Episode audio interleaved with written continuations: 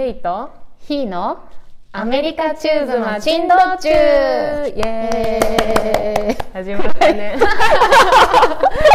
今アラサーはやっぱりもう。もう乗り切れない。乗り切れないよこの明るさには。やばいこんな始まり方になっちゃったよ。記念すべき第1回が。記念すべき第1回なのに、はい、自己紹介から始めていきたいと思います。はい、えっとですねお願いします。じゃあ私。まずメイさんじゃあメイからいつアメリカに来ましたか？アメリカに来たのがえっと29歳の時だから3年もうすぐ3年前だね。うん。2018 18年。年のあれ5月だった？5月。すごいよく覚えてるね、覚えてるよ 私死んだ顔の私渡米渡渡米米直後ね翌日に会いました。そうなんか今日のねトークテーマで話そうと思うんだけどあの渡米直後私は病みまくってて、うん。で、病んでたね。ね、そうそこで初めてヒーと出会ったわけですね。で今は、えっと、アメリカテキサス州のヒューストンで、まあね、4歳の娘と一緒とあと夫と一緒に住んでます。でえっと好きなものはラジオで嫌いなものは洗濯物を畳むことです。私も。今日も放棄してきた。いや洗濯物は洗って乾燥したらそこから使うっていうルールにしたいね。ね本当に本当ね。そう。まあそんな感じでえっ、とアメリカ駐在しているまあ適当な主婦です。はい。じゃあお次はひーちゃん。どうぞ。はい。ひーちゃんはですねひーちゃん長いよね。いろいろひさーちゃん。歴史が。はいえー、とまずアメリカ駐在は2018年ん？順々2017年の5月からで今4年目に入ります、うんうんでただそこの前にうんうんうん。うんカナダにいて、そこからの移住だったので、合計すると今ちょうど9年目に入りました。はい。2013年2やばいね来たので、うん。ちょうど9年8年がまるっと経って今9年目をスタートしています、もうそろそろ2桁の大台に なってしまうね。はい。で、えっと、今は夫とうん。娘と5歳の娘と3人暮らしでうんうん。ヒューストンに住んでいます。ねそうだから同じ娘1人がいる。で子育て中のママです。はいで、えっと、なぜ私たちがこのラジオを始めようと思ったのかはアメリカの駐在生活ってまあ最初って本当にね何もわからないままうん。スタートしてもうそれこそ小児科どこ行ったらいいかとか、うん。免許どうしたらいいかとか、そう。ね、買い物もねそう、ねそれなのになんか子供が2週間ぐらいずっと時差ボケで自分も寝れなくってでも日中はやらなきゃいけないことがあってっていう初めのすごく苦しい時期にみんな病みがちだから、やむやむ。それを効率よくヘルプできるそうだね。ラジオをうん。作ろうと、まああれだよね。でも火の場合は子供がいない状態で一回カナダの時は子供がいなかったから、うん。いなかった。やっぱり子供がいない人もねやっぱりいきなりさ環境変わると悩む人もいるよね、きっと、そうだと思う。ね、だからそういう人にもねなんかちょっと聞いてもらったりなんか駐在生活のねちょっとあのお役立ち情報とか、まあ、あと普通に私たちのこのくだらないお話で おしゃべりでちょっと笑ってもらえたら嬉しいかなともう。本当いつもねおしゃべりしてるから思ってラジオを始めてみました。はい。ね、で早速今日第1回目のテーマなんだけどねちょっと今話したあの渡米してからえーっと病んだ時の立ち直り方はい。を今日ちょっと話そうかなと思ってます。はい。でちょっと体験談から話そうかなと思うんだけどなんかもう私のね出会った時はヒーは知ってるからさ。そう。1歳の子供を連れて5月に渡米して とりあえず車は運転もちろんできないしそうだねできなかった。うん、できなかったしあとはそう娘さんが1歳半ぐらいで結構イヤイヤ期真っ只中、ね、もう歩かなかったよだった。スーパーの中でやばかったよね。2歳前だったね。そうスーパーの椅子にすら座れない状況だったから結構なんかもう公園以外行く場所がないけど公園までの足がないとか家の中にいるにはちょっと息が詰まりすぎる状況そう。なんかだもう、ねそうだね。とりあえずなんかもう圧倒的な孤独がねもうすごい。日本にいた時はさ周りに友達もいるしさうん。じじばばもいるし、うん。まあ、児童館とかがあるからうん。すぐに友達に会えたけどやっぱアメリカに来るとさもう誰もいないわけじゃん。一人もいない。そうでも、うん。そう夫はさ結局会社に行くからさ会社に行けばさ日本語喋ってさ、うん。いいけどなんか私は本当にあの無駄に広い部屋で。うん。あのもう本当ね。どこに行ってもねアメリカ人しかいなくって。しかも英語喋れないし私の場合はね、そう。だからもう本当にもう圧倒的な孤独で押しつぶれされそうになってた。けどそこでヒーに出会ってもう本当にいろいろしてくれて、まあ、最初はどこ行った？なんかスーパーも一緒に行ったし、うん、初め一緒にスーパーに行ってそう。じゃがいもがめっちゃ種類いっぱいあってメイがじゃがいもの前で写真を撮ったままが残ってる。恥ずかしい。今とかもじゃがいもかよ せめてトマトにしろって。恥ずかしい。じゃがいもの前で私ピースしてるんだよね。違ったいやカットしてるからじゃがいもの前で記念写真撮ったじゃがいもとねいやそうそうそうそうそうもう本当ねもうそれくらいもう見るものすべてが初めてだったから、うんもうなんかもう本当牛乳がどれか牛乳さもう何十うん種類、もう十何種類ぐらいあるじゃんもうあるね牛乳コーナーだけで牛乳も卵も卵もね、うんそう本当わかんなくってもう全部なんかこの牛乳だったらこれがいいよとか子供のおやつはこれがいいよっていうのを教えてもらってあとはお友達をすごいいっぱい紹介してくれた？うん、私の周りにいたお友達のプレイデートに呼んだりとか。うん、うんうんね。一緒にインドアのプレイグラウンドに行ったりとか。そうだから本当なんかやっぱ自分のことを知ってくれて話す人がいるだけでもう本当になんかその日に誘われて日本人のお友達とこう渡米して何週もうでも結構割と早かったから1週間ぐらいにしてプレイデートでなんか初めて日本語で話せる場所に出会ってもうその時に初めてアメリカに来て、あなんかちゃんと私にも居場所ができるかもしれないって思ってなんかそこからちょっとずつ立ち直っていけたんだよね。メイがすごいなと思ったのは足がないのにウーバーを使って自分で公園に行ってで、ね。そこで見た日本人に自分から話しかけて、うん。なんかいつの間にか私より友達が増えていて。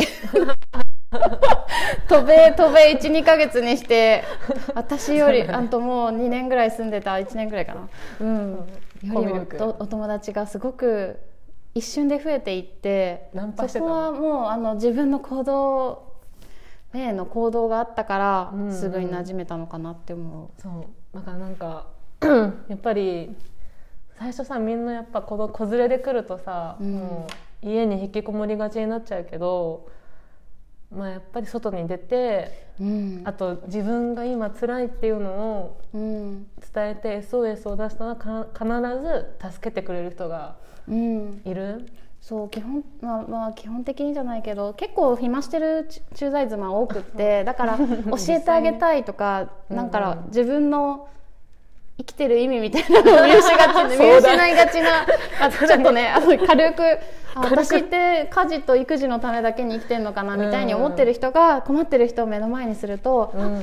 助けてあげたうんやることがある、喜んでもらえるって思えるのはまあお互いにとって嬉しいことで。うんうん。まあ、お自分も知ってるしね。その、うん。自分も来たばかりはやっぱ苦労したから助けてあげたい。もう私もね、うん。今だったらそれこそね週末に新しく来た奥さんと一緒に公園連れてって車に乗せて連れてったりとか、うん。そういうなんだろうバトンをねこう、うん。引き継いでるからなんかもしねこのラジオで今もう本当辛いっていう人もなんか周りにね SOS を出してなんか自分の居場所必ず見つかるよってことをね伝えてあげたい。はい。もうね見つかります。そう。私のブログいつも日本か駐在駐在妻日本帰りたいだからさ。そういう人がいたらねそう行きたいなと思います、はい。でそれが私が、まあ、子供がいてアメリカに来たバージョン。で、はい。の場合は子供がいなくって、なんだろう仕事を辞めてきたんだよね。仕事を辞めてきました。私も渡米当初はまだ新婚で、うん。えっと、まだ若かったの26歳とか、26歳だった。その時に、ね。26歳だったんだ。そう入社3年半ぐらいですごく楽しかっ楽しいと思っていた仕事を辞めて、うんうん。夫の海外駐在についてきたっていうところから始まって、まずは、毎日朝から晩まで動き回ってたのがパタッとやることがなくなまあって、ね。専業主婦だもんね。そう専業主婦になるって望んでもいない専業主婦になるっていうのがちょっと辛かった。でもちょっとやっぱうん。仕事に未練そう未練ががあった。うん。そうもうちょっとやりたかったなっていうのがあったけど、うんでもやっぱり好きな人と一緒にいたいっていう気持ちが若かったからうん。勝ってしまったねね 遠い昔を。思い出す。思い出す。でも26歳でさカナダに駐在に来るとさ、うん。周りは結構若い方じゃない？そう。あの駐在の奥さんとしては本当に最年少。そうだよね。一番若いぐらいの、うん。まあ、年齢になるとうん。思います。うんうんただそのカナダの場合ちょっと特殊で、うん。ワーキングホリデーっていう制度があのあって、ねだいたい20歳から30歳ぐらいまでの若者が1年間の,、あの就労ビザを持ってカナダに来るっていう制度があるから、そういう意味では私の年代っていうのあはい本当コアコアな年代でうん。その駐在妻じゃなければたくさんあのあ日本なるほどね。人たくさんじゃないけどちらほらいたような印象です。コミュニティが駐在妻のコミュニティもあるし、ワーホリのコミュニティもあるんだ、ある。あじゃあそれがその方がなんかそう。馴染めやすい。そうアメリカとはちょっと違う。そうだね、うん。ヒューストンの場合だとねやっぱりそう。ワーホリないからね、うん、なんかオーストラリアでもねワーホリがあるから、ねね。うん多分わ若い人たちはそういったコミュニティを探すのもいいし、もしくはその大学に付属のうん ESL、その English school うんうんうん。に行くと、大抵、まあ、223歳とか、そうだね。18歳とか大学の入学準備をしている人が大学院とかが結構いていねうん。いてうんそういうところに入っていけばうんうん。うんおのずとこう世界各国から来てるお友達もできる。あなるほどすごいね、うん。それあれいそそれうそれも言って言ってた。ヒーが、えっと、カナダに来てから、まあ、最初はやっぱりやることがなくって、うん。結構落ち込ん落ち込んで。込んでそこからどうやってそっから立ち直ったっていうか自分のね居場所を、私の場合その語学学校に始まってあとはうん。ちょっと就労することが夫の会社から難色を示されていたから、そのうん。それもだやっぱダメなんだ、なんかダメな会社もあるしその税税制上うん。タックスリターンとかをこう一つのお家でしなきゃいけないなんていうの、申請をねそうそう。しなくちゃいけないから。からであんまりこう大々的に働くのはできなかったからうん。ボランティアをしたりとボかランティアどこでボランティアしたの？ボランティアはえっとねそこの都市にあったユナイテッドウェイっていううん。非営利団体があって、うん。そこでオフィスアドミニストレーターマネージャーの下で情報を集めるっていうお仕事を。そんな仕事してたんだ。すごいしたボランティアの割にはなんかすごい。さボランティアの割には結構毎日毎日じゃない週に3回3時間とか。えちゃんとした仕事だね。オフィスに行ってそのマネージャーが求めている情報をネットで拾ってきて1枚の1枚というかこうワードにまとめるっていう仕事をさせてもらって、うん。うん、すごいね。そこで初めて聞いたよ。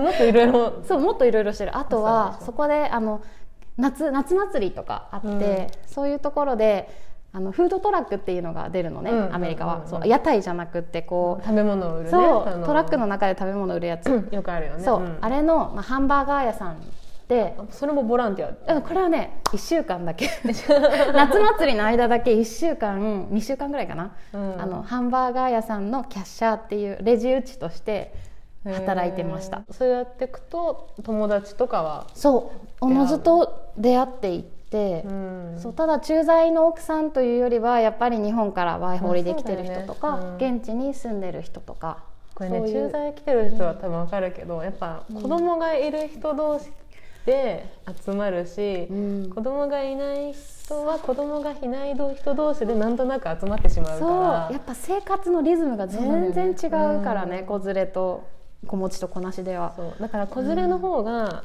特に小さい子ってお互い欲してるじゃん話し相手を。う。ん。だからなんだろうコミュニティに入りやすいよね。そう思う。そう。だから子供がいないと友達ができにくい気がする。そう。だから専業主婦で来た人の場の方が家に閉じこもってしまうような家に閉じこもってる。気がするうね、んそんな気がする。特に今コロナだからね。コロナだからね。お茶するとかできないしね。ねそうだから今来た人大変だよねっていう話をよくするよね。うん今来た人気の毒。うん。本当に。でもまあちょっとずつねなんかやっぱお互い欲してる人もいるからさ、うん。誘ったりとかしてね。おそう。茶とかも誘ったりしたら結構、ね、おお茶したい人もいっぱいいるよねそう今いい季節になってきたからパティオでねお茶したりとか、うんうんうんうんあとはあのね ESL でオンラインでやってくれてるところもいっぱいあるからそうなんだ。いうので出会うかな。出会える気がする。もしなんかさ26歳ぐらい若くにさ、来てさ今さ家でずっとさ一人でさ、なんか悩んでる人がいたらさ、そうね。なんて言ってあげたい？えーなんて言ってあげたい？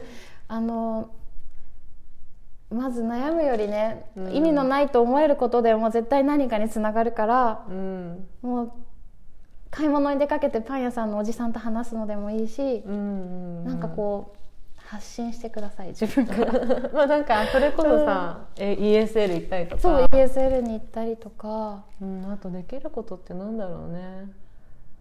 なんか。でしょう。まあねひーみたいにワインにはまってみたりとかああそう。そうです。私の趣味はワインで、うん。えっとアメリカに来てからあの日本でいうソムリエのような資格試験を受けましたどんどんどんどんワインの沼にはまっていく姿をそうあのワインってて面白いんだよなんで面白いかっていうとね。あのね まずキラキラキラここからは長くなるけどあの短く話すけどまずはみんなね多分外から見るとワインって品種と国とかそういうの覚えるんでしょみたいな。ただ覚えるんでしょって言うんだけど実はち、まあ、もっともっと広がっていくうんうん。学問で、うん。えっと、例えばその国の歴史だったりとかあとは天候条件だったりとか、あとは土の種類、うんあとはどんな山があって、うん。どこのこう傾斜がいいのかとか もう本当に多岐にわたって、うん。ブドウ作りっていうものにフォーカスしていく。それがどうやって味に影響するかっていうのをね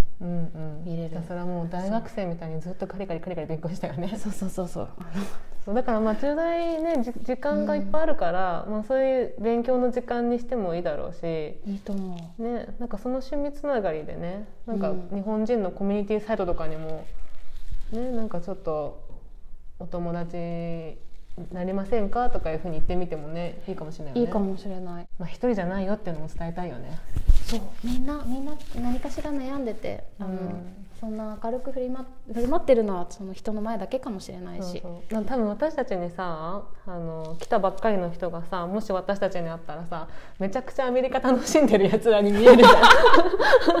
きっとねなんか、なんかあそこで次なんかちょっと外でピクニックしようよとかさ、うん。こ次あそこの公園行こうよとかいろいろ楽しんでるように見えるけど、でもね私もすごい最初は病んでたし、うん。ひなんてさ英語も話せるじゃんある程度日常会話っていうか、うん。ある程度話せるけどやっぱそんな人でもやっぱり最初は環境変わると、みんなそれぞれ最初はね大変な思いをしてるから。うん。なんか、まあ、一人じゃないよってことをね伝えたい。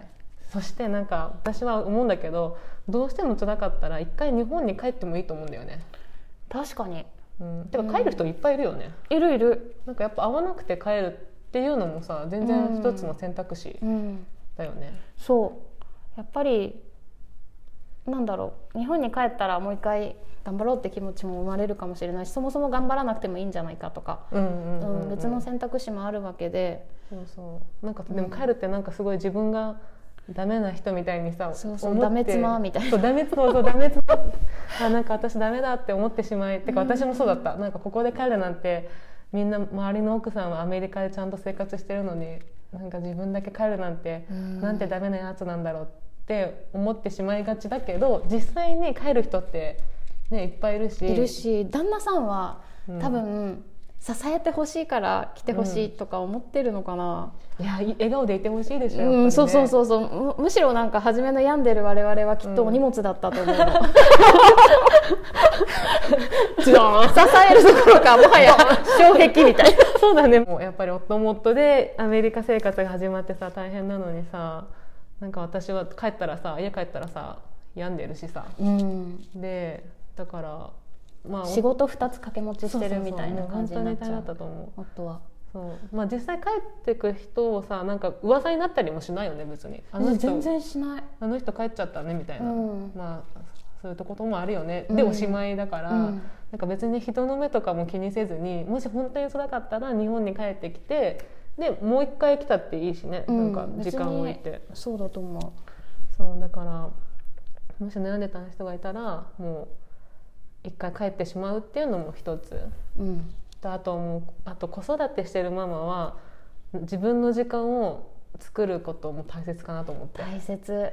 やっぱりさ渡米してきて子供とずっと一緒で自分の時間がないと本当に鬱になってくから病む。から、うん。もし子供小さい子供がいる場合はなんか近くの、まあ、ちょっと今度話すけどマザーズ・デイ・アウトっていう預かってくれるとことか、うん。まあ、プリスクールとかに通わせるっていうのもあの一つうん、子供にとってもいいしそうだよね。自分にとっても、うんなんだろう、うん、もうなんか1歳ぐらいでやっぱりなんかちょっと預けるの気が引けるけどアメリカ人のママね結構1歳ぐらいでもね使ってガンガン預けてるね、うん、もうあとナニーさんとかにそうそうそうそう。呼んでるからもし本当に辛かったらとりあえず自分の時間をね大事にしてあげてほしい。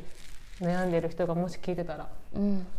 じゃあ今日は第1回は、えー、と渡米した直後の、えー、と苦労したことそこから立ち直った立ち直ったお話ということで第1回は終わります。